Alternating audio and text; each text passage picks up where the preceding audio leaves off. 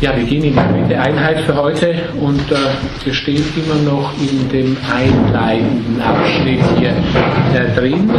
Ich hoffe, dass wir also einige Hintergrundinfos haben, die wir in den folgenden Abschnitten gut brauchen können. Wir haben vorläufig gesehen, Ihre textbezüglich, Ihre textbezüglich Rückverweis auf die Politeia, allerdings eingeschränkter Rückverweis auf die Politeia und äh, was jetzt folgt, und zwar von äh, 19 anfangen, das sind Dinge, die wir tatsächlich so vorher so vorher bei Plato nicht gelesen haben. Wenn Sie also da in diesen Abschnitt 19b folgende hineinschauen. Wir können da ja, ein kleines Abschnittchen machen, wenn wir weiter einzuteilen versuchen, also in etwa 19b bis 20c. Ähm, ein gewisses Zugehen auf ja, von Staatstheorie hin zu Geschichtstheorie oder Geschichtsphilosophie. Sowas scheinen wir hier zu haben. Also wenn Sie da den Anfang betrachten dieses Abschnitts, oder ich lese mal den Anfang hier kurz vor. Sokrates blickt selbst zurück auf seine, oder Platon blickt zurück, sagen wir bisher, auf seine bisherige Staatstheorie und er weist jetzt fest, dass eine gewisse Unzufriedenheit in Bezug auf diese komplette äh, Staatstheorie vorhanden zu sein scheint, oder zumindest die Folgen. Also Sie kennen ja das schöne Bildchen, ich lese es trotzdem nochmal äh, kurz vor. Also ich habe ungefähr dieselbe Empfindung, wenn ich nämlich also diese staatstheoretischen Dinge da betrachte, wie also einer, der schöne Tiere sieht, sei es bloß gemalte, sei es auch wirklich lebende, die sich aber in Ruhe verhalten und ihnen dann das Verlangen ankommt, sie auch in Bewegung zu erblicken und etwas von den Eigenschaften, welche belebten Körpern zukommen, im Kampfe erproben zu sehen.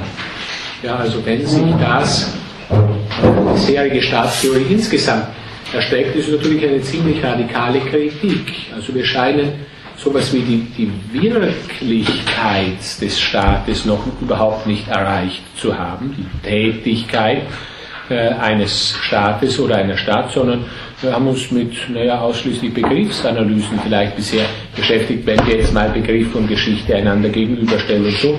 Da gibt es also die Notwendigkeit für äh, Sokrates zu sagen, jetzt möchte ich also, dass mir jemand darstellt, wie dieser Staat diejenigen Kämpfe, die in meinem Staat zukommen, gegen andere Staaten bestehen würde. Also Werke in Worten und Taten in dieser alten für Platon ja selbst schon äh, äh, ja, zitatweise vorhandenen Wortzusammenstellung, Werke in Worten und Taten dieses Staates oder dieser Stadt möchte er jetzt gezeigt kriegen. Und äh, es ist zusätzlich so, dass wir natürlich äh, beachten müssen, nicht direkt Platon sagt das, sondern Sokrates sagt das. Es gibt natürlich nicht wenige Interpreten, die sagen, ja, hier ist eine gewisse Grenze des Sokrates von Platon selbst ausgesprochen. Also er kann zwar vielleicht begrifflich angeben, was eigentlich ein Staat, sagen wir schon fast transzendentalphilosophisch, was denn ein Staat sein soll und enthalten muss, wenn er denn ein wirklicher Staat sein können soll. Also gewissermaßen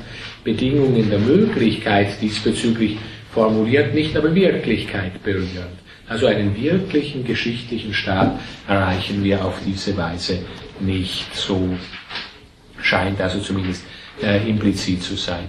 Äh, ja, Sie haben dann in der Folge, also Staat wird vom Lebendigen her gefasst, wie wir sehen, nicht nur dieses, dieses Bildchen mit den, äh, mit den äh, gemalten äh, Tieren und soll sich jetzt offenbar auch geschichtlich darstellen. Also ein Schritt von Staatsphilosophie zu Geschichtsphilosophie, der hier angedeutet wird.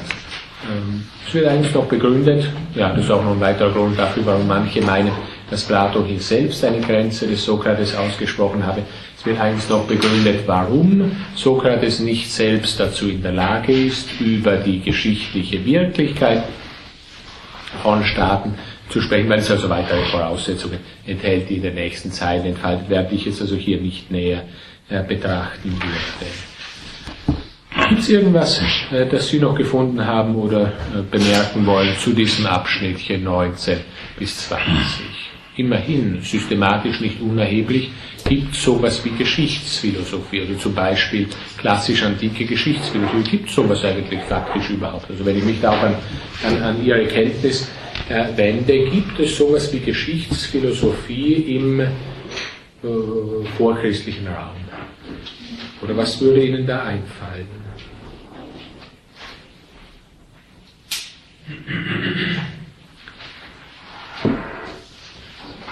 Die Angelegenheit, ja natürlich. Ja, ich versuche mal, äh, Homer hat versucht, äh, diese, ähm, also, mhm. sozusagen hat äh, über die geschrieben und das war schon irgendwie eine geschichtliche Herangehensweise. Ja, ja. Gut, also Homer, das sind Geschichtsgedanken drin enthalten und wir würden sagen können, wir können hier Geschichtsphilosophisches daraus abnehmen. Was wären diese Geschichtsgedanken, wenn ich Sie noch nachfragen darf, was wären diese äh, geschichtsphilosophisch relevanten Gedanken, die wir bei Homer haben? Naja, hier ist die, äh, der Angriff der äh, Helena auf, auf Troja. Wir auch, sag ich mal, verstanden haben, dass es dieses Feuer gegeben hat, das angegriffen wurde und so weiter. Das ja. würde ich mal sagen. Aha, also das war mir vorher noch nicht ganz klar, wenn ich fragte nach Geschichtsphilosophie. Bei den Griechen, so würden sie einfach Geschichtsphilosophie und Historie, also Geschichtsschreibung gleichsetzen. Ja, ich meine, in dem Fall ist natürlich klar, dann haben wir natürlich, also griechische Geschichtsschreiber gibt es natürlich. Also, dass wir sagen, bestimmte Auseinandersetzungen zwischen Griechenland und Asien, und die sind dann vielleicht auch von Homer mit dargestellt worden, oder natürlich die vielfältigen äh, historischen Darstellungen bei äh, Herodot und Thukydides vor allem, also der Peloponnesische Krieg, andere Ereignisse, die wir da haben. Also da hätten Sie eine große Nähe gesehen und würden, wenn ich das recht sehe, so interpretieren, also quasi sofort, wo Historie betrieben wird, Geschichtsschreibung, haben wir auch schon einige geschichtsphilosophische Gedanken. Wobei man jetzt die natürlich erst auffinden müsste. Also was sind eigentlich die Geschichtsgedanken? Ist das tatsächlich eine wirkliche Entwicklung von Asien nach äh, Griechenland oder eine gewisse Entwicklung dem Freiheitsfortschritt? Vielleicht bedeutet, was zumindest einige antike Denker auch schon andeuten, oder ist es der immer wieder Kreislaufgedanke der Geschichte, also Geschichte ist im Wesentlichen Natur, so wie eben immer wieder die Jahreszeiten durchgehen, kommt eben auch im geschichtlichen Leben immer wieder dasselbe Mist daher. Das müsste man jetzt natürlich überlegen, welches bestimmtere solche Gedanken wären. Hm. Gut, also in, in, diesem Sinne, ich weiß nicht, ob sich sonst noch jemand äh, melden wollte zu dieser Frage antike Geschichtsphilosophie. Ja. Ich weiß nicht, da gab es ähm, Polybius zum Beispiel, aber ich ja. kann ihn zeitlich nicht genau einordnen. Also da ja, die römische Geschichte meinen Sie jetzt. Ja. Mhm. Ich weiß aber nicht, ob der für die Zeit, ich denke vielleicht eher später. Ja, ja, später. Aber das macht jetzt nichts. Sie hat jetzt mal grundsätzlich auch ganz weit vor christliche Geschichtsphilosophie äh, auch absichtlich ja. gefragt. Wenn wir diese Verfassungsklasse aufmachen und die Entartungsformen. Ich glaube, das steht bei Aristoteles auch schon irgendwo kommen. Diese ja. ähm, Verfassungen und Entartungen, also Demokratie und Autokratie. Ja. ja, natürlich auch bei Platon.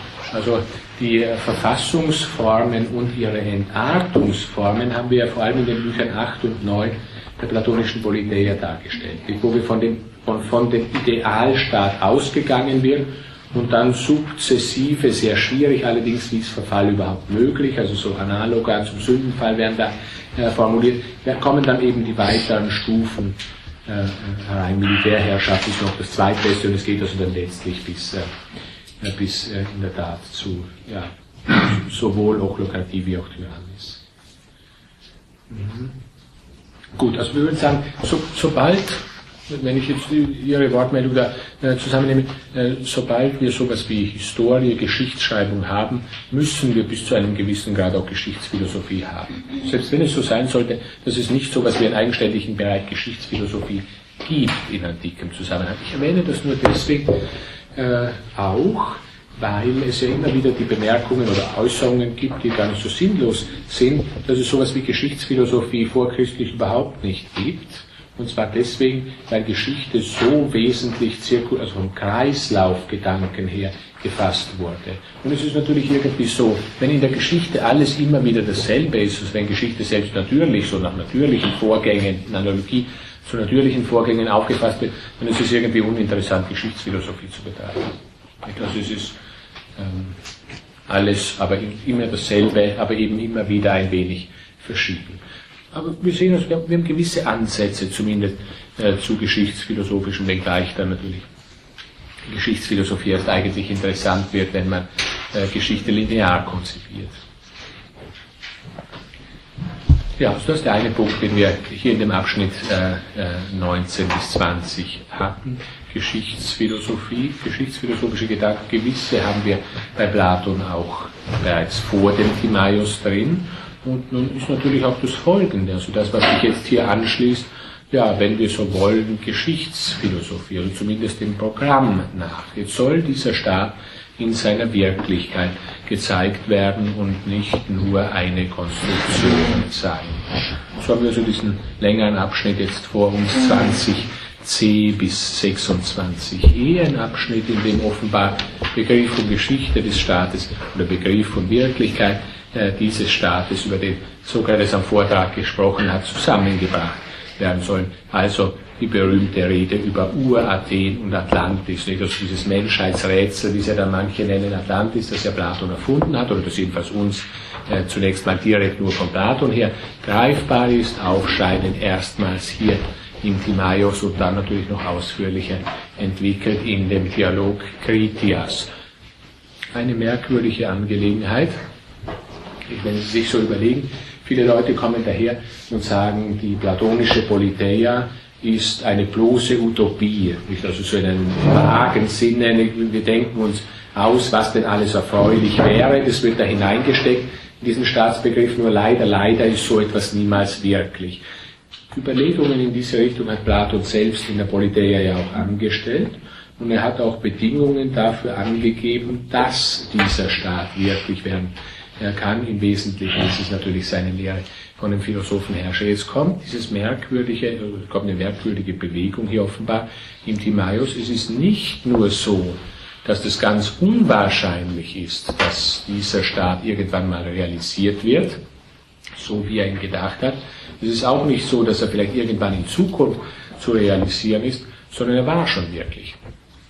Also er hat eine Wirklichkeit in der Vergangenheit. Nun kann man natürlich sagen, auch da partizipiert jetzt Platon vielleicht wieder an anderen ja, geschichtsphilosophischen und geschichtsmythischen Gedanken, äh, goldenes Zeitalter oder ähnliche Dinge. Jedenfalls ist es so, dass, er spricht nicht direkt vom goldenen Zeitalter, jedenfalls ist es so, dass diese, dieser Staat bereits wirklich gewesen ist nach Platon und zwar äh, vor sehr, sehr langer Zeit oder zumindest nach dem was Platon hier erzählen lässt in äh, Kritias. Ja, Frage jetzt gleich an Sie, wie würden Sie dieses interpretieren? Ich meine, mal abgesehen von historischer Wahrscheinlichkeit oder Unwahrscheinlichkeit, dass es tatsächlich einen solchen äh, platonischen Staat bereits gegeben hat, etliche tausend Jahre bevor Platon gelebt hat, unabhängig jetzt davon, ob das historisch zutreffend oder auch nur irgendwie wahrscheinlich sein kann oder nicht, wozu schreibt das Platon? Was für Bedeutung hat? Die erste Frage, die ich mir stellen würde, ist, warum es den Staat nicht mehr gibt, wenn es ihn denn schon gegeben hat und das der optimalste Staat ist. Ja. Warum er dann zugrunde gegangen ist. Ja, dieses ist natürlich eine Frage, die gleichermaßen, ich habe es vorher äh, angedeutet, an die äh, Bücher 8 und 9, vor allem das Buch 8 der Politeia zu richten mhm. ist, wo ja auch ausgegangen wird vom Idealstaat und wie dann eben Abweichungen stattfinden. Ähm, in der Politeia ist es so, Aber wenn ich, das als, wenn, ich, wenn ich das als Wandel verstehe, dann muss ich ja äh, sozusagen, wo mache ich die Grenze, dass der Staat, dass der eine ideell, also besser ist als der andere? Wo kann, kann ich diese Grenze dann überhaupt ziehen? Wäre dann die, die nächste Frage, weil wenn das sowieso ein Wandel ist, der unaufhaltsam ist zwischen den unterschiedlichen Staatssystemen und das eine und das andere überschreibt, wo kann ich da das eine besser machen als das andere? Weil es müsste sich ja, da müsste einer länger halten als der andere, also dass er, dass er deswegen besser ist, oder es müsste einer, äh, ja, es müsste irgendetwas haben, wodurch er sich auszeichnet, außer dass jetzt die Philosophen sozusagen einer Macht sind. Und warum müsste er sonst noch was haben? Also rein platonisch könnte man noch argumentieren, wo die Philosophen den Zeitungssinn die Macht haben, da hat die Gerechtigkeit die Macht. Und der beste Staat ist der gerechteste Staat, egal wie lange oder wie kurz er ja, aber, aber wenn, wenn er der gerechteste Staat ist, warum fällt er dann? Ja, das ist eine das ist die Frage. Frage. Also diese, ja, diese erste Frage ist tatsächlich eine schwierige, aber Sie wollten korrekt Sie zuerst und dann Sie. Ja, ich wollte nur auf Ihre Frage antworten, das ja. hat damit nichts zu tun. Also, ja. ähm, also, was mir nur einfällt, wäre, dass es analog ist zur Idee, dass es einfach was gibt, was früher da war, also das mhm. wäre mein Gedanke, dass es ähm, schon vorhanden war. Sozusagen, man sozusagen, das dann, man erkennt es wieder und man erinnert sich wieder, dass es irgendwie so ein kollektives Bewusstsein dafür gibt, was das, was das Ideal wäre. Das wäre das ist natürlich interessant, aber kann ich nur zurückfragen, glauben Sie, dass dafür auch, oder warum wäre dafür auch die geschichtliche Wirklichkeit eines solchen Staates, von der er jetzt zu reden scheint, indem er auch Zahlenangaben und so macht, äh, ist da die geschichtliche Wirklichkeit auch erforderlich? Oder würden wir sagen, ja, wir müssen uns alle zusammen in irgendeiner Weise erinnern, auch an das, was da dann eben als Urathen auftritt in dieser Erzählung. Also jener damals ideale Staat, aber nur als Idee. Mhm. Aber Sie sagen, wir können auch ein Argument machen, sowas muss es auch realiter gegeben haben. Ähm, was wäre genau der Grund? Wäre der Grund ein Motivationsgrund zum Beispiel? Also es ist möglich, also sowas gibt es realiter oder gab es, daher kann es auch wieder erreicht werden. Oder ist es sogar noch hochstufiger, sodass wir sagen würden, ja, nach diesem Bildchen hier mit dem kräftigen Tier oder mit dem lebendigen Tier, ja, wenn es der Staat noch nicht einmal zu einer Existenz gebracht hat bisher, dann kann an ihm wohl auch nichts dran sein. Das ist eigentlich dasselbe, oder? Das ist sozusagen dieselbe Motivation. Sie macht ja nur geschichtliche, mhm. das geschichtliche Festhalten dieses Staates impliziert ja nur die Möglichkeit dessen. Also das würde halt eigentlich nur bedeuten, dass es möglich sein muss. Das wäre eine. Also das wäre auf jeden Fall ein Punkt. Die Realität zeigt die Möglichkeit. Ja. Das kann wichtig sein in, äh, in im Zusammenhang der praktischen Philosophie Platons, vor allem, wenn wir, fällt mir in dem Zusammenhang ein, wenn wir auf die späte praktische Philosophie Platons noch näher Bezug nehmen würden, nämlich vor allem auf die Nomoi. Also auf seine späte, äh, diese, diese späte, wenn wir es wollen, Parallel- oder Gegenentwurf äh, zur Politeia, wo ja offenbar, wie sich dann manche Psychologisieren ausdrücken, eine große Desillusionierung bei Platon inzwischen eingesetzt hat, nachdem er in der Politeia festhielt, also Voraussetzung der Wirklichkeit des Staates ist diese Philosophenherrscherbestimmung. Inzwischen aber in den Nomoi teilt er uns mit, also wir brauchen nicht auf einen Philosophenherrscher zu warten, weil das übersteigt die Möglichkeiten einer menschlichen Natur. Also unkorrumpierbarer Charakter, danke sehr, gibt es nicht. Und sowas ist natürlich für den Philosophenherrscher vorausgesetzt. Einer herrscht mit absoluter Macht und macht doch dasjenige, was niemand erwarten würde, nämlich überhaupt nicht auf seine eigenen Interessen achten, sondern sich ausschließlich an sein Ideenwissen ausrichten. Sowas betrifft nun ein Ding der Unmöglichkeit, sagt Plato nicht schon in der Politeia, sondern viel später in den Nomoi, und diese ungefähr gleichzeitig wie der Timaios. Das betrifft ein Ding der Unmöglichkeit, weil es widerspricht bestimmten Teilen, bestimmten sterblichen Teilen der menschlichen Seele, so drückt er sich dort äh, aus. Und da hätten wir natürlich ein wirklich gutes Argument, äh, wenn wir das miteinander kombinieren. Wir brauchen jetzt gewissermaßen eine andere Sicherheit dafür, dass dieser Staat auch möglich ist, weil es auf einen solchen Charakter zu gründen, das funktioniert nicht. Trotzdem ist sowas wirklich gewesen, also muss es auch möglich sein. Mal abgesehen davon, natürlich gewisse weitere Parallelen auch noch da auffindbar wären, weil diese Urstaaten Atlantis und Athen ja von Göttern gegründet wurden also so wieder mit der sterblichen und unsterblichen Natur gut zusammengehen würde. Jetzt hatten Sie sich äh, zuvor auch gemeldet. Ja, genau. Ja, ich wollte aber eigentlich etwas Ähnliches sagen. Der Versuch, äh, dem Vorwurf zu entgehen, äh, dem Vorwurf zu entgehen, dass es nur eine Utopie ist, gar nicht möglich ist. Ja, ja, ja, ja. Wo, wobei vielleicht, ich meine jetzt direkt von der, vom Blickpunkt äh, Platons aus formuliert, schon der Unterschied zwischen dem früheren und dem späteren Platon da ganz äh, wichtig ist, weil er eben früher einfach konterte mit, dem, mit der philosophenherrschen Bemerkung. Also doch gewisse erhebliche Wichtigkeit. Also wenn es nicht gelingen sollte, sowas nachzuweisen oder wenn man nicht einigermaßen glaubhaft über sowas berichten kann, äh, dann gibt es Schwierigkeiten hinsichtlich der Realisierbarkeit der platonischen Staatsphilosophie überhaupt. Ja, und wenn Sie jetzt hier also bestimmt in diesen Abschnitt reinschauen, also 20c bis 26e, diese Rede des Kritias über ja, Urathen und Atlantis, also diese beiden ja, ursprünglichen, ja, ursprünglich wirklichen Staatsformen, mit denen er sich hier beschäftigt.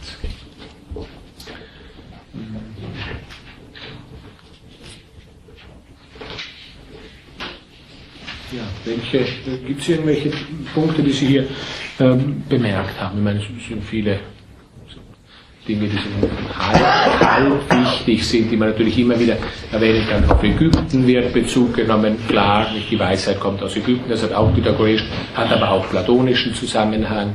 Der Aufenthalt Platons in Ägypten, der inzwischen mitunter bestritten wird. Ich muss Frage noch zu einem Punkt davor. Ja. Ich würde jetzt nicht über das Wechsel, äh, hat nicht Platon auch real versucht, äh, in Sizilien dann äh, mit einem befreundeten Herrscher seinen Staat zu konstruieren? Ja, das ist richtig. Dann ist funktioniert. Dies hat nicht äh, funktioniert. Also es war so, es scheint sich Platon einfach in dem Charakter Dions deutlich getäuscht zu haben. Äh, Er ist hier der Auffassung gewesen, hier hat er einen sizilischen, einen Herrscher in Sizilien, der eben auch sein Herrscherideal umsetzen möchte und das war dann eben nicht der Fall. Also der Grund, warum das nicht geklappt hat, scheint einfach ein klares Blatter zu sein. Er hat sich so psychologisch eben geirrt, was diesen Also er, er hat dann die, aufgrund dieser Erfahrung die Lehre umgearbeitet oder Nee, das liegt viel früher. Also auch noch vor der Politik. Dieses sizilische Abenteuer, das liegt viel früher. Also das könnten wir vermutlich nicht direkt.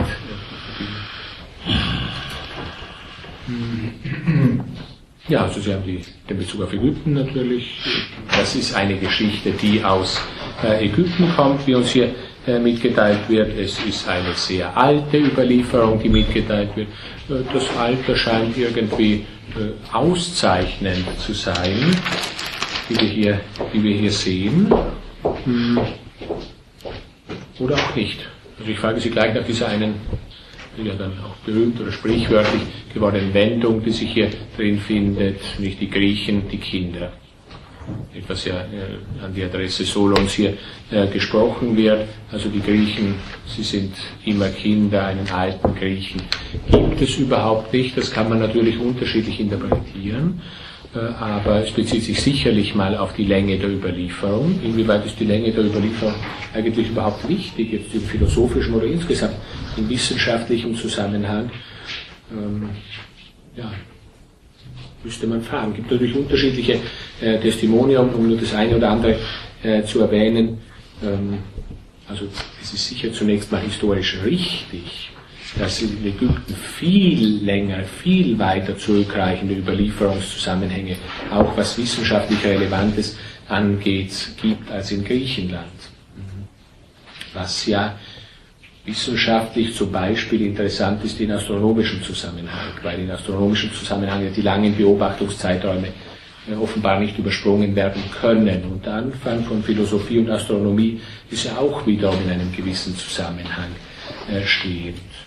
Ja, und abgesehen davon natürlich ist es so, dass uns äh, ja, Platon selbst mitunter mitteilt, dass es ganz günstig ist, in längeren Zeiträumen zu denken oder auch in größeren ja, geografischen Räumen, weil es äh, ja, die eigene Selbstüberschätzung äh, aufzuheben geeignet ist. Also gewisse Argumentationen, die diesbezüglich von Platon hier überliefert sind. Also Alter oder alte Überlieferung könnte in unterschiedlichen Zusammenhängen philosophisch auszeichnet. Sein. Ja, die Stelle da auf 22 b etwa, also da hat einer der Priester, ein sehr bejahrter Mann, also ein ägyptischer Priester, auch unter der Bezug natürlich leicht zu Aristoteles herstellbar, wo begann denn die Theoria, Metaphysik 1, also sie begann in Ägypten, weil dort den Priestern eben Muße gegeben war, die sie für theoretische Beschäftigungen zum Einsatz bringen konnten. Ja, und da steht also daneben, habe also einer der Priester, ein sehr bejahrter Mann, ausgerufen, äh, ihr, ihr Hellenen seid doch immer Kinder und einen alten Hellenen gibt es gar nicht. Also die Zeit scheint, ähm, oder der, der Verlauf der Zeit scheint auch was ja, Sinnvolles hervorzubringen. Also Fortschritte zu ermöglichen. Gleich der Fortschrittsgedanke insgesamt bei Platon nicht aufzufinden ist, aber es ist zumindest angedeutet, Zeit ist nicht unbedingt ein Verfallsprinzip. Mit Aristotelisch ist es einfacher. Die Zeit, sie neigt zum Verfall. Und mit so Argumenten wie, ja, wenn die Zeit fortschreitet, und wir wollen gewissermaßen aufsteigen, dann müssen wir selber was machen. Wenn wir nichts machen, der Verfall funktioniert von alleine oder die äh, Abwärtsbewegung. Also der wird von alleine, das heißt von der Zeit, vom Verlauf der Zeit äh, selbst bewirkt und erfordert nichts weiteres. Ja, also das ist eine Thematik, die hier äh, genannt wird in diesen einleitenden Abschnitten. Hm zu der Atlantis und äh, UAD-Bericht, äh, Berichterstattung.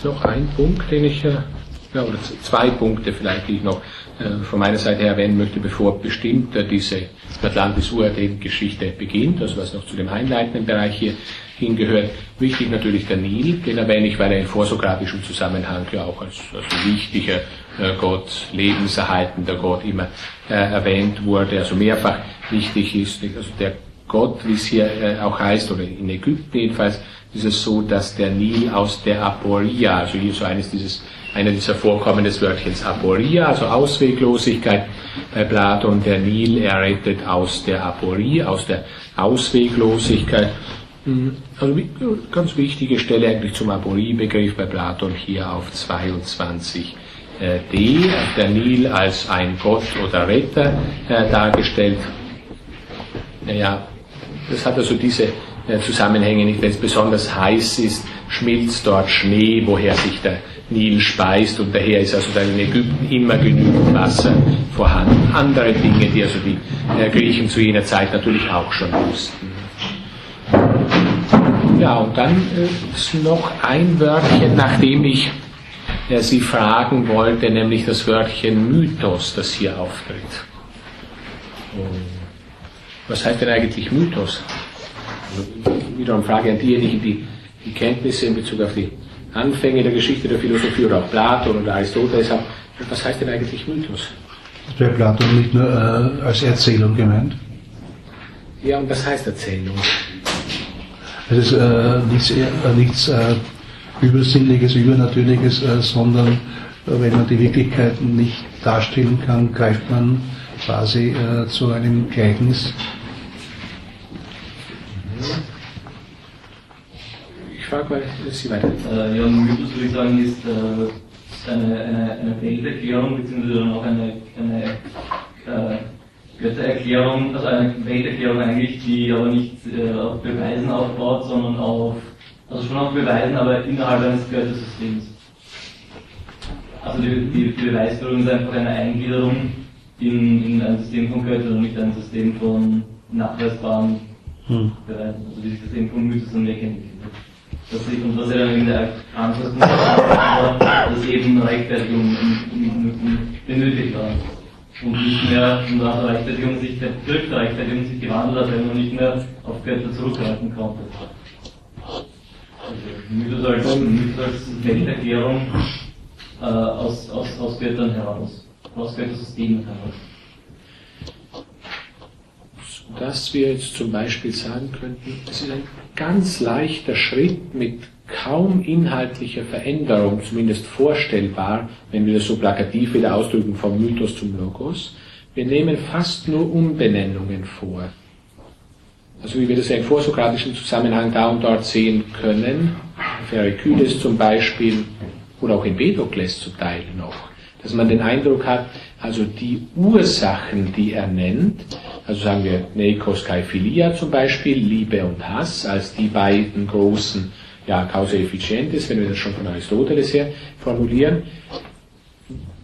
das sind fast wie belebte Wesen mitunter oder Götter, wenn wir so wollen. Und auf der anderen Seite sind es dann eben ja, Prinzipien oder Ursachenformen. Also fast nur eine Benennungsangelegenheit, von dem her, äh, wie Sie sagen, und im Begründungszusammenhang müsste sich nicht allzu viel ändern, oder ist das jetzt uninterpretiert? Äh, naja, einerseits insofern muss man nicht viel ändern, weil es wurde auch begründet wurde auch begründet. Ja. Es wurde, äh, es einfach nur gewisse Instanzen als Gesetz genommen, die begleitet waren. Und aus denen wurde dann halt ganz normal argumentiert.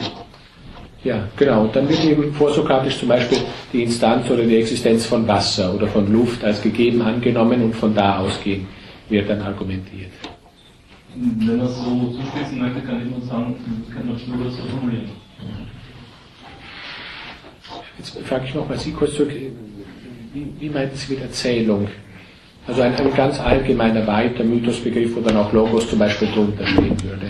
Ja, wie der, schon äh, wie der Kollege gesagt hat, also dass es quasi nicht auf, äh, auf erklärbare Tatsachen äh, beruht, äh, sondern Annahmen auf nicht erklärbaren. Äh, ja, also zum, zum Beispiel dieser eine Mythos, der hier berichtet wird, werden ja etliche berichtet, der Phaeton-Mythos. Wenn wir den jetzt um dieses Entmythologisieren, was wir da drin auch haben. Äh, das würde also einfach heißen, äh, wenn da von Phaeton und Helios und einer bestimmten Handlungsweise dieser beiden, dann ist das dasselbe, wie wenn wir dann hinterher sagen, also einer wurde vom Blitz erschlagen, beispielsweise, oder gewisse astronomische Schwankungen, die dann besondere Hitze oder auch Verbrennungen Teile der Erde, äh, von Teilen der Erde mit sich bringen. Ja, das vergleicht er ja mit der, mit, der, mit der Abweichung des Sonnenwagens. Ja. Auf der einen Seite hat er, hat er sehr wohl also die Erklärung, dass es Abweichungen der, der Gestirnsbahnen wären. Ja. Und der Mythos wäre aber, dass, äh, wie heißt der Bursche, der nicht fähig ist, den, und, äh, ja, äh, den Sonnenwagen zu lenken. Ja. Äh, deshalb, und der deshalb die Erde äh, verbrennt. Also wenn ich Sie jetzt beide richtig verstehe, ich weiß nicht, ob noch jemand anderes sich melden wollte, würde das heißen, wir fassen den Mythos einfach als eine, sagen wir, schlichte Vorform des Logos auf. Mhm. Äh, da kann vieles rational dann aufgenommen werden. Und häufig ist vielleicht nur ein ganz kleiner Schritt von dem einen zum anderen. Da nennen wir einen Götternamen oder da nennen wir dann eben ein beispielsweise materielles Prinzip oder auch Kraftprinzip, äh, sonstiges naturwissenschaftlich fassbares Prinzip. Und es gibt tatsächlich, natürlich, da würde ich zunächst zustimmen, es gibt etliche Stellen bei Platon, wo das so wirkt, dass das und ausschließlich dies die Bedeutung von Mythos wäre. Also Mythos im Sinn von ja, Kindermärchen, auch in Bezug auf die Kinderzeit der Menschheit jetzt. Nicht? Also wir wissen eben noch nicht beispielsweise, wie Blitz zustande kommt und dann muss eben... Eine Annahme, äh, bevor man es erklären kann. Ja, Annahmen müssen immer gemacht werden. Der Mensch ja. ist das annehmende Lebewesen. Das äh, Meinung, Bevor man es rational erklären kann. Wenn ich, äh, naja, wenn, aber das ist auch eine rationale Erklärung. Also es wird ja auch begründet in diesem Zusammenhang. Ja, aber wenn ich den Blitzschlag nehme, bevor ich äh, weiß, dass das äh, elektrische Entladungen sind, also nehme ich einen, äh, einen blitzestreunernden Zeus zum Beispiel an. Ja. Das finde ich sehr empfehlenswert, weil auch in diesem Fall handelt es sich ja um eine rationale Begründung. Also zwei alternative Begründungen. Also wir sehen, wir haben auf jeden Fall bei Platon partiell Entmythologisierung. Offensichtlich, also hier in diesem ersten Teil des Timaeus, auch in anderen Texten, also am Anfang vom, wie ging die Geschichte genau, am Anfang vom Phaedros, wenn, äh, wenn mir die Stelle jetzt gerade einfällt, wo also berichtet wird, wie ein Mädchen einmal vom Windgott Boreas entführt wurde, von, von, von einer Klippe am Meeresstand weg. Und dann wird dann eben die entmythologisierende Erklärung gegeben, dass eben vermutlich sie durch einen Windstoß eben ins Meer äh, gefallen und ertrunken ist. Also das wäre Mythos im Sinne von, von Entmythologisierung. Jetzt, äh, ist nicht vielleicht doch ein Unterschied, einfach was die äh, Autorität betrifft, die im Mythos zum Tragen kommt, beziehungsweise äh, die Personalisierung von von Ursachen oder ja, zum Beispiel wenn man Gott als, als Ursache für irgendein Phänomen nimmt und in der Logik, also in der Erklärungsweise des Logos wäre es dann halt eine nicht personale Sache. Das scheint mir schon ein, ein wichtiger Unterschied zu sein, dass diese Autorität nicht so eine Rolle spielt. Also nicht wirklich. Also mit Autorität meinen Sie jetzt Persönlichkeit oder, äh, oder gibt es einen Unterschied zwischen beiden? Oder würden Sie sagen, ein Gott ist automatisch autoritärer als die Elektrizität oder als äh, Gravitation oder als sonst was? Das ist eine gute Frage. Also jedenfalls die, die Personalisierung oder die persönliche Auffassung ist mal sicherlich ein äh, weiterer wichtiger Punkt. Meine Frage, ich, ich, wollte die Frage noch zusätzlich in die folgende Richtung lenken, auch jetzt im Blick auf das, äh, was jetzt kommt. Also das wäre eine Richtung und eine Linie der Behandlung des Mythos, die wir bei Platon haben. Nur auf der anderen Seite muss man ja sehen, es gibt eigentlich keinen äh, bedeutenden Philosophen, der so viele Mythen selbst geschrieben hat wie Platon. Also zu meinen, das wäre jetzt nur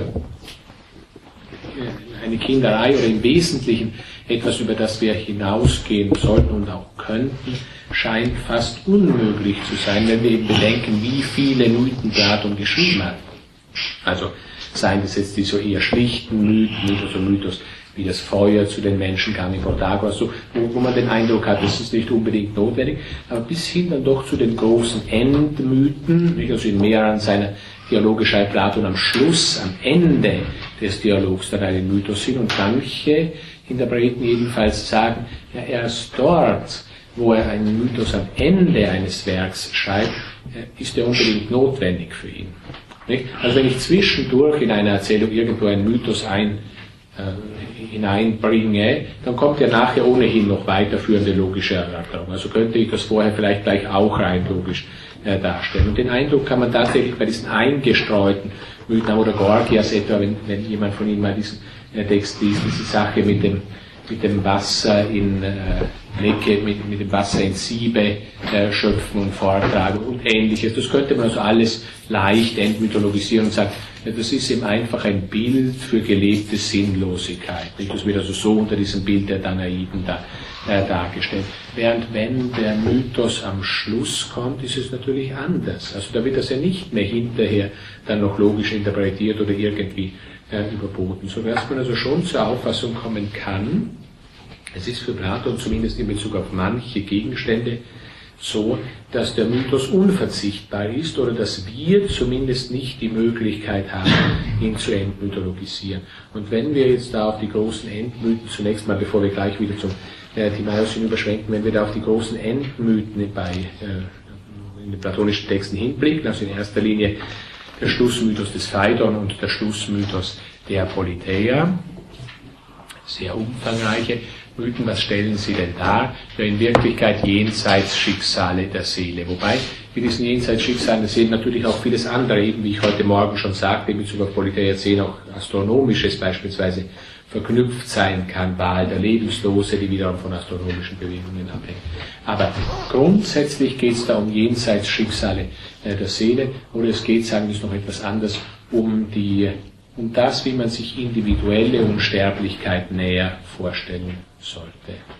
Und das ist eine Angelegenheit, die Platon zwar einerseits braucht, andererseits aber der Allgemeinheit seines Ideenbegriffs wegen logisch nicht erreicht. So was brauche ich, logisch kann ich es nicht darstellen, also muss ich es mythisch darstellen. Das scheint also schon auch eine Verwendungsweise oder eine Weise des Auftretens des Mythos zu sein. Ist es so, dass, wenn wir jetzt direkt auf den äh, Timaeus hinblicken, äh, dass im Timaeus da in dem einleitenden Abschnitt öfters das Wörtchen Mythos fällt, gerade auch im Zusammenhang äh, eben da auch mit dem Verbrennen der Erde und Erschlagen werden durch Blitze und anderen, äh, anderen Unannehmlichkeiten. Da kommt also öfter das Wörtchen Mythos vor, in der ersten von uns jetzt so separierten Weise. Und dann aber ist es so, das ist allerdings ein wenig ein Vorblick, am Beginn des ersten Logos des Timaeus, also der ersten Rede dann über die Naturphilosophie, äh, wird festgehalten, ja, der komplette Rest ist ein Mythos. Nicht? Also alles das, was uns Timaeus dann über die Natur erzählen wird alles das wird als ein Mythos bezeichnet, also als eine, wie es dann häufig übersetzt wird, in dem Zusammenhang, weil da lässt man dann das Wort Mythos meistens nicht gern stehen, da wird das dann häufig übersetzt als wahrscheinliche Rede.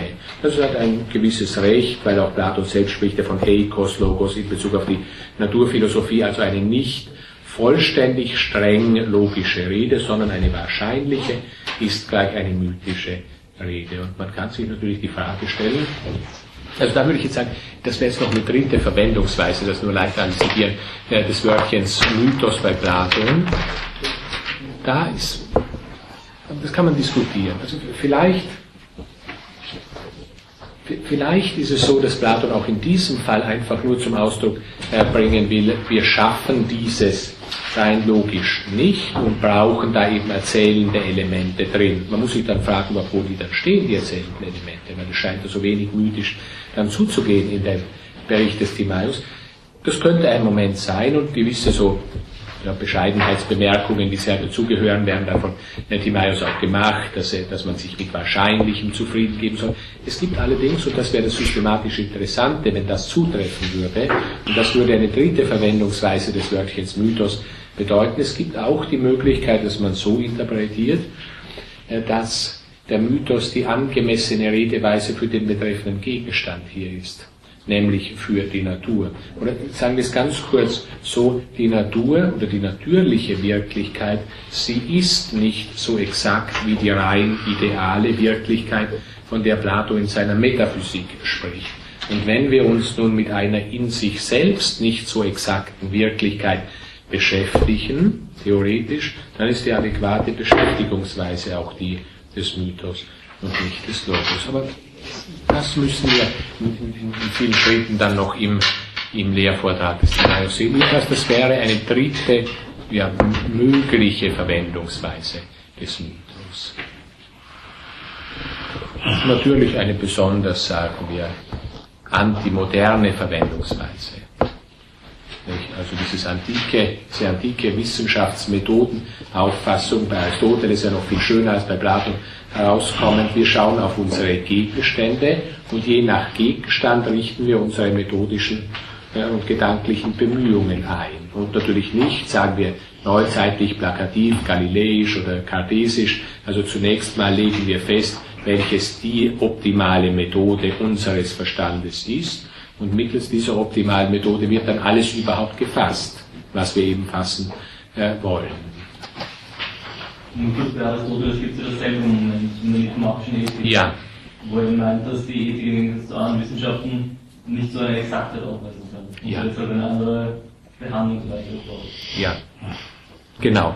Ich hatte es auch kurz vorher andeuten wollen, bei Aristoteles kommt das noch deutlicher heraus als bei Plato. Sie haben recht, also deinem ersten äh, Buch der Ethik und äh, ja beispielsweise auch im ersten Buch der Physik, nicht, wo er über den Unterschied zwischen Mathematik oder den mathematischen Gegenständen und den natürlichen Gegenständen äh, handelt und festhält, die mathematische Betrachtungsweise ist nur stofflosem angemessen. Was natürlich von eminenter Wichtigkeit ist dann, was das ja Aufhalten der mathematischen Betrachtung der Natur angeht für, für vielleicht 2000 Jahre.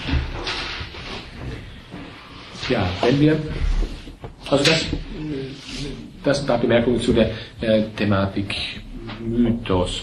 Merkwürdig das unterschiedliche Auftreten, das wir hier haben.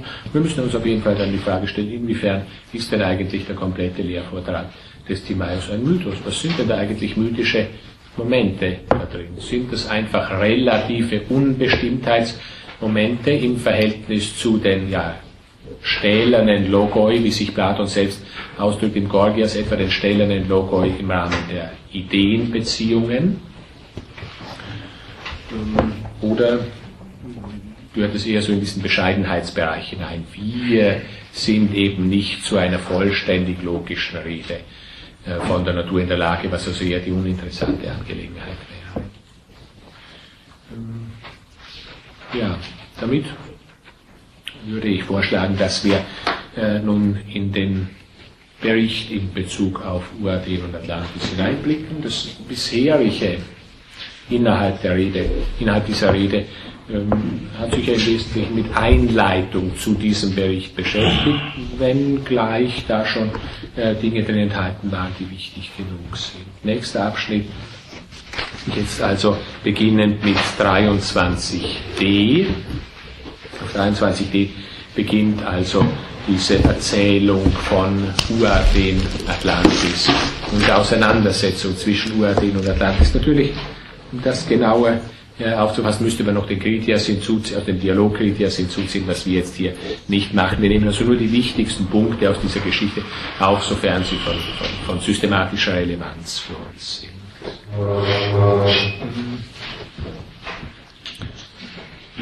Ja, also erster Punkt, den Sie hier äh, gleich sehen, ist natürlich der, dass, ich hatte das vorher erwähnt, eine Göttin diese Staaten eingerichtet hat.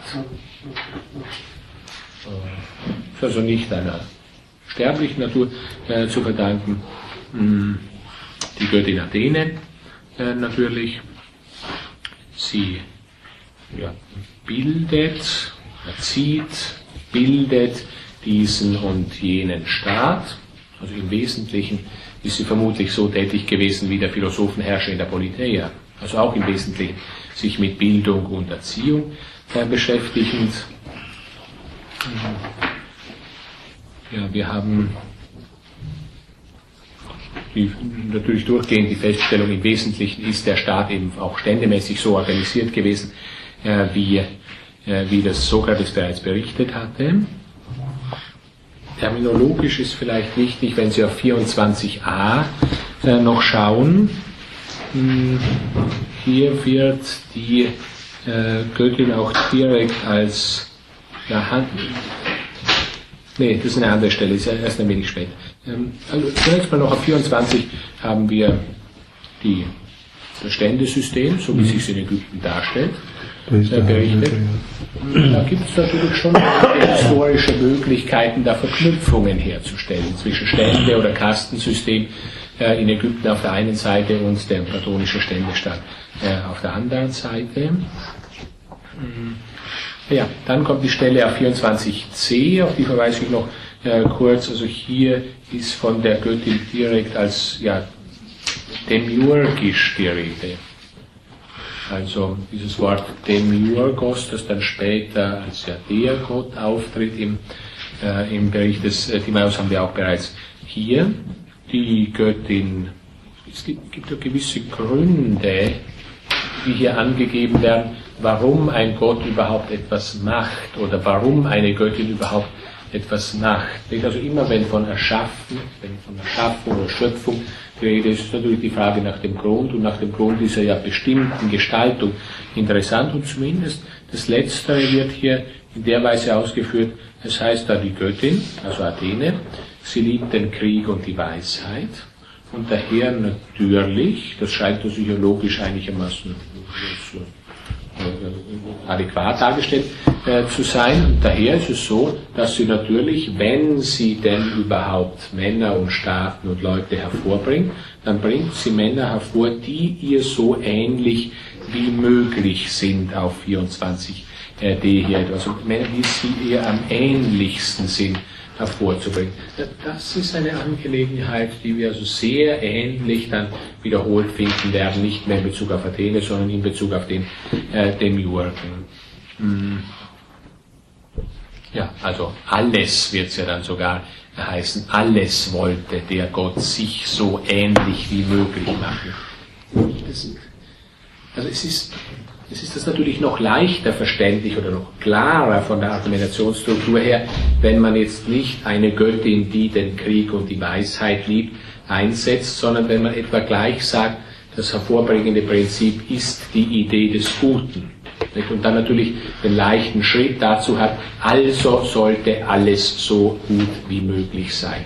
Und dann haben wir natürlich gleich die Theodizee-Frage, also warum ist denn manches doch nicht das Gelbe vom Ei? Und dann muss eben der zweite Logos reinkommen, so gut wie möglich. Und in diesem wie möglich äh, steckt dann eben ein gewisser Widerstand gegen die Werke der Vernunft oder der Idee des Guten drin, was zu tun hat mit dem Raum- und Materiebegriff, wie wir sehen. Und der Notwendigkeitsbegriff, auch der Tüchebegriff übrigens, also der Begriff des Zufalls oder, der, äh, oder des, äh, des Schicksals. Also das ist eine Stelle hier in, dem, diesem Bericht, wo wir tatsächlich nun nicht eine Ähnlichkeit haben mit dem, was schon in der Politeia und daher am Vortag geschildert wurde, sondern eine Ähnlichkeit haben mit dem, was jetzt dann in der Folge geschildert werden wird, nämlich äh, von Timaeus. Ja. Das zunächst mal in Bezug auf diese beiden Staaten so. Also beide Staaten diese beiden Urstaaten, von denen äh, Platon hier sprechen möchte, äh, Uradin und Atlantis, sind beide von dieser einen Göttin hervorgebracht worden mm. und daher natürlich in entsprechender Weise. Äh, Ägypten und, äh, und Athen sind derweise hervorgebracht worden. Ja, und dann haben Sie die Auseinandersetzung zwischen äh, Uradin und äh, Atlantis, wenn Sie also auf 24 äh, C und folgenden äh, näher blicken. Hm.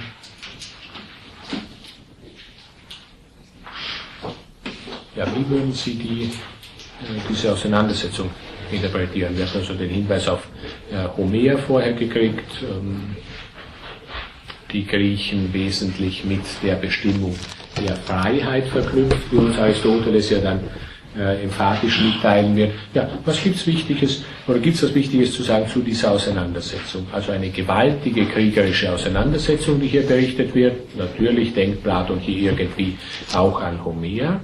Ähm, also eine gewaltige Kriegsmacht,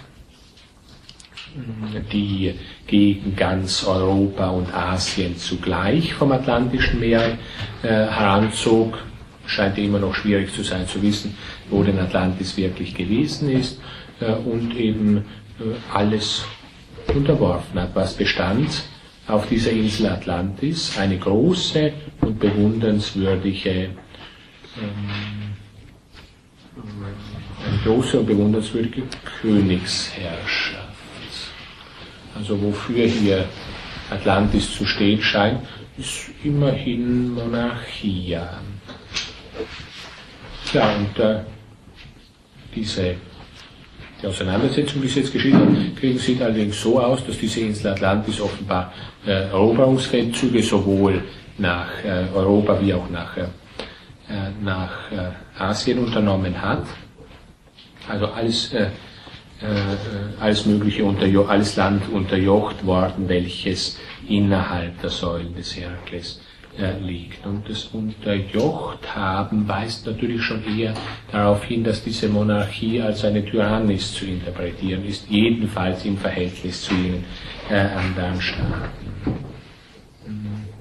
Aber also, im griechischen Text steht schon Basileia, also er schreibt nicht von Tyrannis in Bezug auf, äh, in Bezug auf äh, äh Atlantis wenn Sie sich überlegen, welche sind die beiden Verfassungen, die hier gegeneinander stehen und wie bringen wir das zusammen mit der ja, platonischen Lehre von den Verfassungen.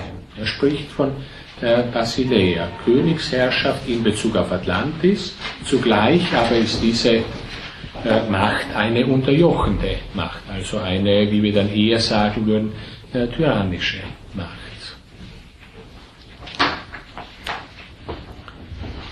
Und äh, in Bezug auf die Verfassung zunächst mal Athens erfahren wir nicht allzu viel. Also es wird nicht als eine bestimmte Verfassungsform charakterisiert. Wir können nur allgemein sagen, es ist die Verfassungsform, die Platon in der Politeia äh, empfiehlt oder darstellt. Also auch eine Königsherrschaft. Es gibt übrigens manche, die es so interpretieren, das ist der Kampf zwischen Monarchie und Demokratie, mhm. den Platon hier darstellt. Ich weiß eigentlich nicht warum. Also gibt es jemanden äh, von Ihnen, der was gefunden hat, warum Urathen im Unterschied zu Atlantis demokratisch und nicht, ja, weder tyrannisch noch auch äh, monarchisch organisiert gewesen sein soll. Ne? Also wenn wir hier die Zeilen lesen, also auf 25c folgende, also es ist hier die Macht dieses Staates in ihrer vollen Trefflichkeit und Stärke vor allen Menschen offenbar geworden. Ja, und genau das, an der Stelle sehen wir jetzt ja, genau das ist das, was sich Sokrates gewünscht hat. Das wäre jetzt also das lebendige Tier in Bewegung. Genau das wollte er, eine solche Darstellung eben in geschichtlicher äh, Wirklichkeit, also vor allen anderen an Mut, Kriegskünsten äh, hervorragend äh, und so weiter, auf, gezwungen, sich auf sich allein zu verlassen, äußerste Gefahr. Ja, und dann wird nur noch mitgeteilt, also verhindert es so äh, die Unterjochung und eben mit edlem Sinn die Freiheit zurückgebend in Bezug auf andere schon unterworfene äh, Staaten. Und wohl gefallen mir dann nur noch einen, äh, ja, dieses äh, Naturereignis, das also den Untergang der Insel Atlantis bewirkt Gibt es irgendwelche äh, Gründe, die uns annehmen lassen, dass Platon hier von Demokratie sprechen wollte. Jetzt mal abgesehen davon, dass rein vom Terminologischen her Demokratie beinahe ein Schimpfwort ist bei Platon. Er ist ein Gegner, absoluter Gegner der, der, der Demokratie. Ja, eben. Und von daher äh, überlege ich, dass auch manche auf den irrsinnigen Einfall kommen können, zu meinen, das ist die Auseinandersetzung von Monarchie und Demokratie, wo es ja eindeutig ist, dass Atlantis eben eine Basileia ist. Also es handelt sich um eine Auseinandersetzung zunächst mal zwischen Monarchie und Monarchie. Oder äh, Basileia äh, und Tyrannis. Ja, wir können vielleicht so sagen, diese Basileia tendierte schon sehr stark zur Tyrannis jedenfalls, was sich zeigte im Verhältnis zu den anderen Völkern. Und äh, dieses ist in Bezug auf Athen nicht, Athen nicht der Fall. Es ist auch so, wir könnten das kombinieren mit äh, Überlegungen, die im, im dazu genauer angestellt werden. Atlantis ist älter, oder die Monarchie in Atlantis ist älter als die in Athen zum Zeitpunkt der Auseinandersetzung zwischen diesen beiden Staaten. Von daher kann man natürlich sagen, also der ursprünglichen Qualität ja schon ferner, also eine schon entartetere Form von äh, Monarchie, die wir da finden. Ja, jedenfalls in Bezug auf, äh, auf Demokratie finden wir hier keine, äh, keinen Zusammenhang. Mhm.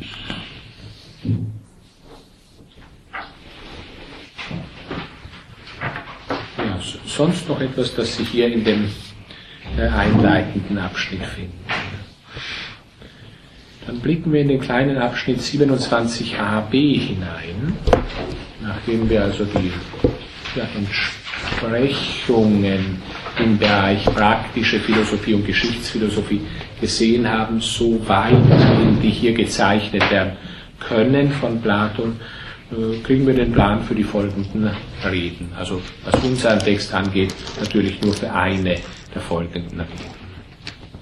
Also es soll wenn Sie hier einblicken soll, Herr Timaeus, weil er sich nämlich am meisten auf die, ja, auf die Sternkunde äh, versteht äh, und über die Natur des Alls zur Erkenntnis gelangen äh, könnte, zuerst reden, beginnend mit der Entstehung der Welt, aufhörend mit der Erzeugung des Menschen. Ja, und dann wird eben mitgeteilt, äh, dass Kritias dann noch äh, die weiteren Schicksale des Menschen inkludierend natürlich das, was er jetzt antizipiert hat in Bezug auf Atlantis und äh, Athen berichten soll.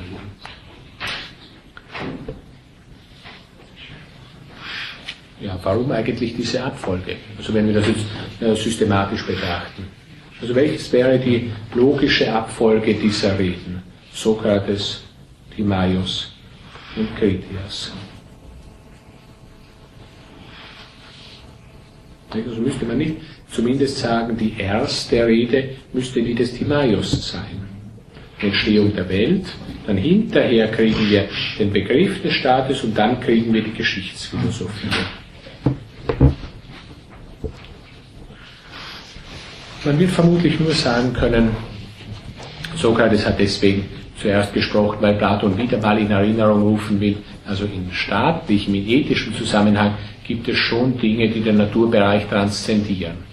also die höherstufig sind. Ansonsten wäre die natürliche Abfolge tatsächlich 1 Timaeus, 2 Sokrates, 3 Kritias und eventuell dann eben viert noch äh, Hermokrates. Wir stehen am Beginn des ersten Hauptteils. Äh, da haben Sie zunächst mal einen Abschnitt, der mitunter, also in manchen Aufgaben, äh, Ausgaben unter irgend sowas wie Vorbemerkungen für diese erste Rede oder vielleicht auch für alle äh, drei Reden gemeinsam äh, drinsteht. Allerdings, das sind nicht nur Vorbemerkungen, also von 27c bis, äh, bis 29d, sondern da kriegen Sie natürlich ganz wichtige, grundlegende äh, Vorentscheidungen mitgeteilt, etwa auch wiederum in dem Zusammenhang äh, Mythos Logos, den wir vorher hatten. Ja, also da blicken wir jetzt genauer hinein in diesen Abschnitt. Zunächst mal 27 äh, D, Anfang äh, 28.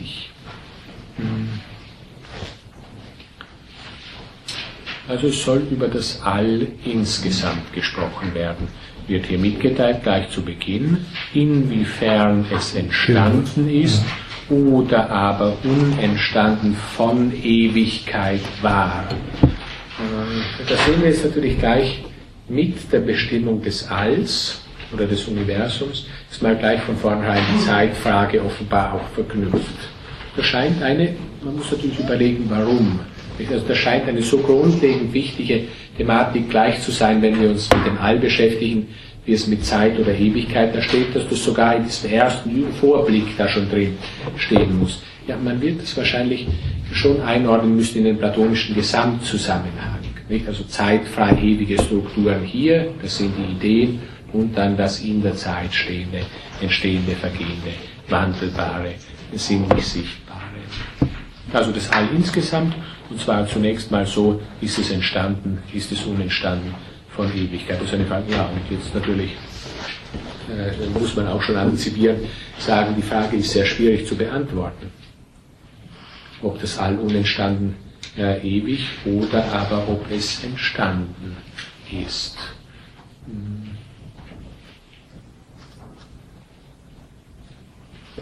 Also in den direkten Auskünften äh, Platons nach ist es so, dass es entstanden ist, dass der Kosmos entstanden ist, wie wir sehen werden. Allerdings nicht, und das ist natürlich schwierig, nicht in der Zeit, sondern die Zeit ist mit dem All entstanden.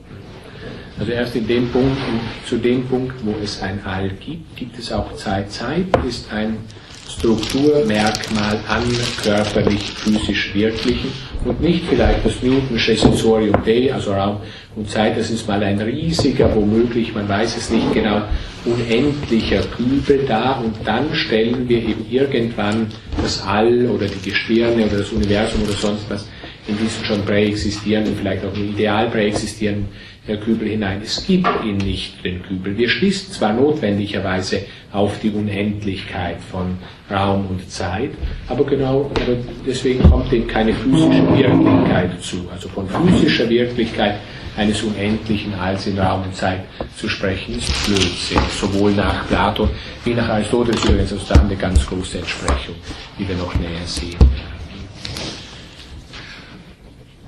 Also, nachdem das mal gleich als eine Grundfrage genannt wurde. Ja. Wenn ich das mit Augustinus vergleiche, ja. dass in der Ewigkeit ja, äh, es nicht nur keine Zeit natürlich gibt, sondern alle Zeiten in Gott in eins zusammenfallen.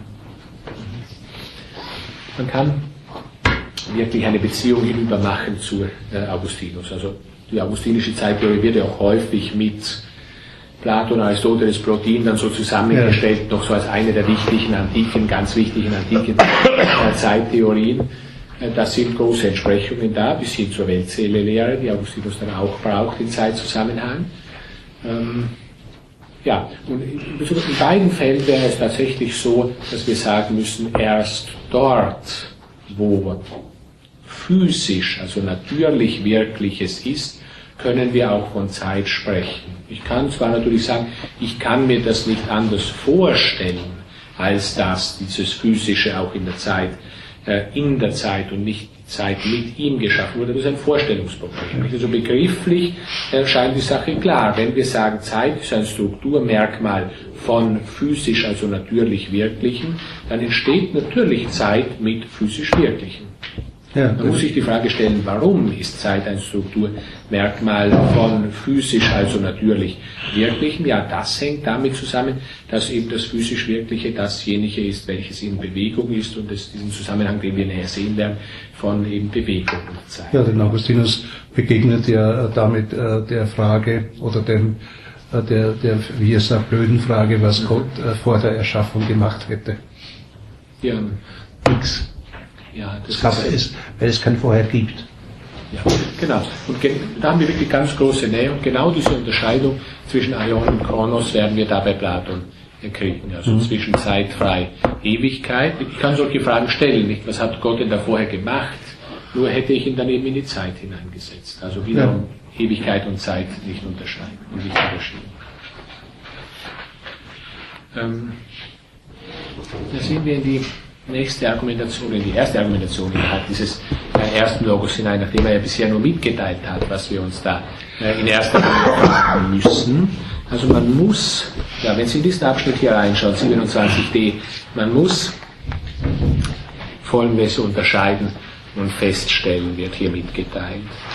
Ähm, ja, und was wir in den nächsten Zeilen haben, ist ganz kurz gefasst klassische platonische Ideenlehre zunächst. Es werden zwei Gattungen des Seins, Dioedet und Onton, aufgestellt, nämlich die Ideenwelt und die sinnlich sichtbare Welt. Also wir haben, hier haben wir uns das immer Seiende, welches kein Werden zulässt, und das immer Werdende zu denken, welches niemals zum Sein gelangt und dann eben die äh, klassischen Antworten, also das eine im Denken äh, erfassbar, ein solches, das immer dasselbe bleibt, das andere mittels der bloßen Sinneswahrnehmung und Vorstellung, dem Entstehen, Vergehen ausgesetzt, nie wahrhaft seiend, wie da äh, festgehalten wird. Und interessiert uns natürlich, wenn uns das physisch Wirkliche interessiert, zunächst mal der Bereich des Werdens und, und der, Bereich, der Bereich, der der Sinneswahrnehmung und nicht ausschließlich dem Denken äh, zugänglich ist. Und deswegen fragt er da gleich weiter, oder vielmehr, er führt einfach äh, das Prinzip der Kausalität ein an dieser Stelle. Also das scheint sich von selbst zu verstehen. Und da könnte man jetzt natürlich ein wenig Schwierigkeiten haben allerdings auch nur ein wenig. Jedenfalls, er, er führt also hier einfach den Satz der Kausalität ein. Alles Werdende muss durch eine Ursache werden. Es ist unmöglich, dass etwas ohne irgendeine Ursache äh, entstehe. Also jetzt mit Schopenhauer der Satz vom Grund oder der Satz der Ursache wird hier eingeführt an dieser Stelle. Wenn wir von Werden sprechen, so muss jedenfalls alles Werden eine Ursache haben.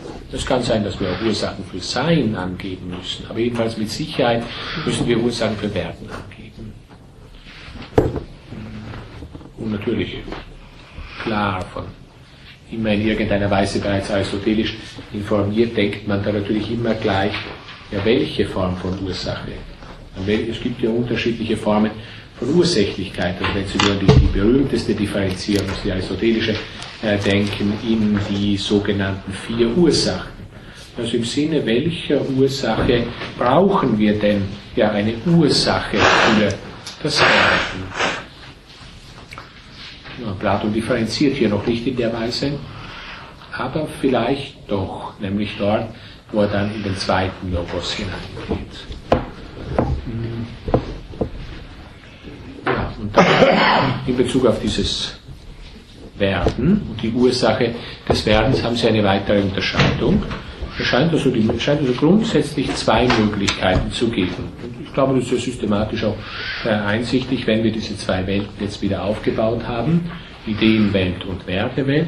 Und wenn jetzt nun ähm, etwas wird oder etwas hervorgebracht wird, es spricht, spricht hier schon von Demiurgos, also von einem Urheber, was der Urheber näher ist, sagt er uns an der Stelle noch nicht. Also das müssen wir zunächst mal einfach so äh, hinnehmen. So gibt es also die Möglichkeit, dass der Urheber auf das blickt, da steht dasselbe, bleibt und sich eben einer Idee als seines Urbildes bedient, um danach zu schaffen, oder aber er bedient, er blickt eben auf Gewordenes und bedient sich dessen als eines Urbildes. Ja, und das ist eine Struktur, die wir natürlich vielfältig auch sonst bei äh, Platon haben, etwa auch Politeia 10 wiederum. Äh, was das alles voraussetzt natürlich, ist eben ein Demiurgus, also ein Handwerker. Also die Vorstellung, diejenige, jemand hat da einen Plan vor sich und dieser Plan kann gewissermaßen die Idee als solche sein, also zum Beispiel die platonische Politeia, wenn jemand einen Staat erzimmern möchte, oder aber es kann ein bestimmter empirisch wirklicher, ohnehin selbst schon gewordener Staat oder sonstiges gewordenes Wirkliches sein, was da das Urbild bildet.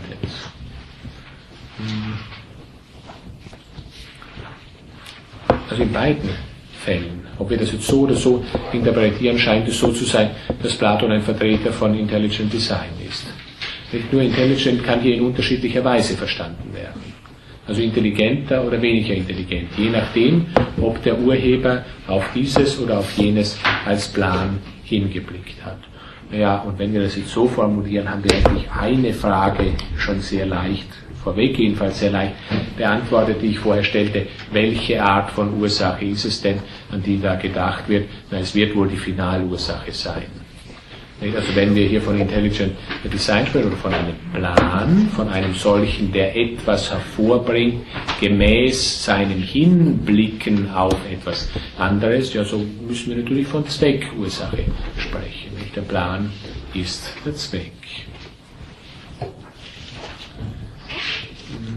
Also diese zwei Möglichkeiten scheint es zu geben und natürlich damit verknüpft zwei unterschiedliche Resultate, wie Platon da äh, klarerweise und einfacherweise ausführt. Also wenn hingeblickt wird auf die Ideenwirklichkeit, dann wird also das Resultat vortrefflich geraten. Wenn aber nur auf Gewordenes hingeblickt wird, ja, dann eben weniger gut. Klar, weiter vom Urbild, vom eigentlich Wirklichen entfernt. Im einen Fall Abbild von Urbild, im anderen Fall Abbild von Abbild. Was ist also die physische Wirklichkeit nach Platon? Ist sie Abbild von Urbild oder ist sie Abbild von Abbild? Das ist dasjenige, was er hier, äh, was er hier zunächst mal beantworten möchte.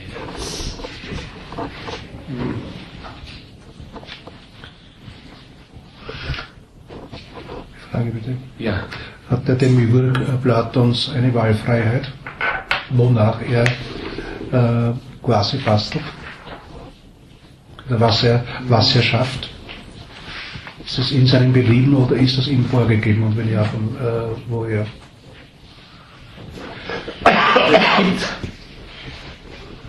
Ich glaube, man muss eindeutig sagen, es gibt sowas wie eine Wahlfreiheit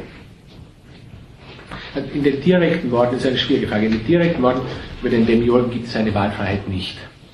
Und so hat man also da tatsächlich äh, den Eindruck, er ist mehr oder weniger nur Funktionär des Ideenhimmels.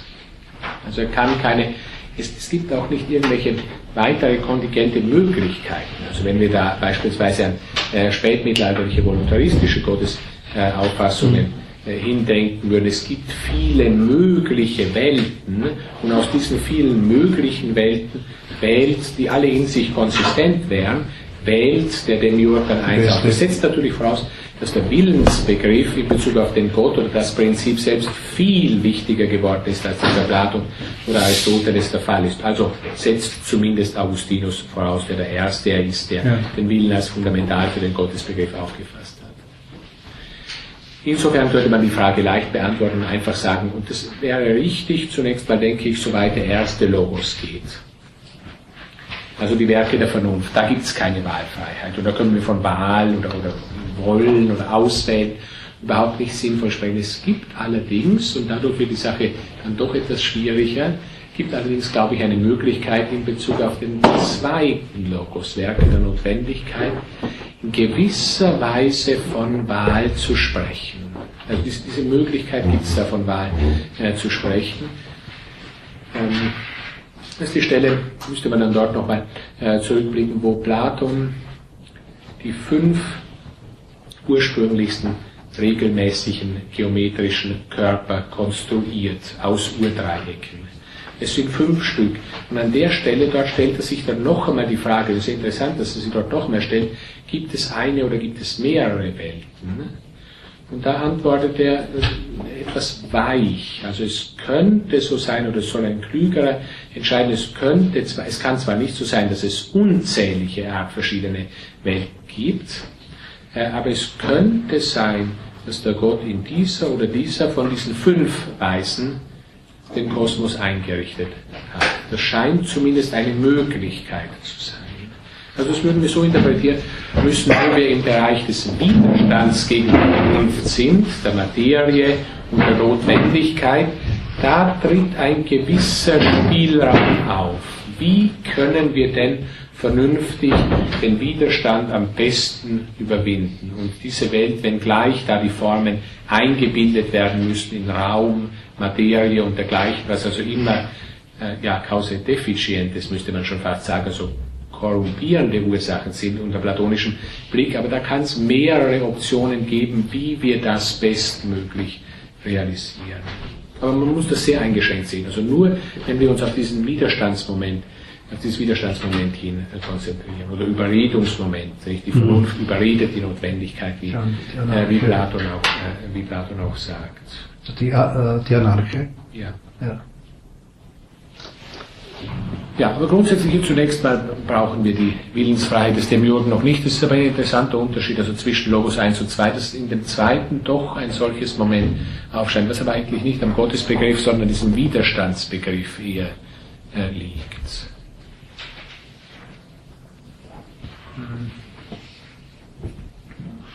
Ich sehe, wir gehen gerade noch in unsere letzte Pause und äh, wir müssen, glaube ich, nochmal umziehen. Ja. Und zwar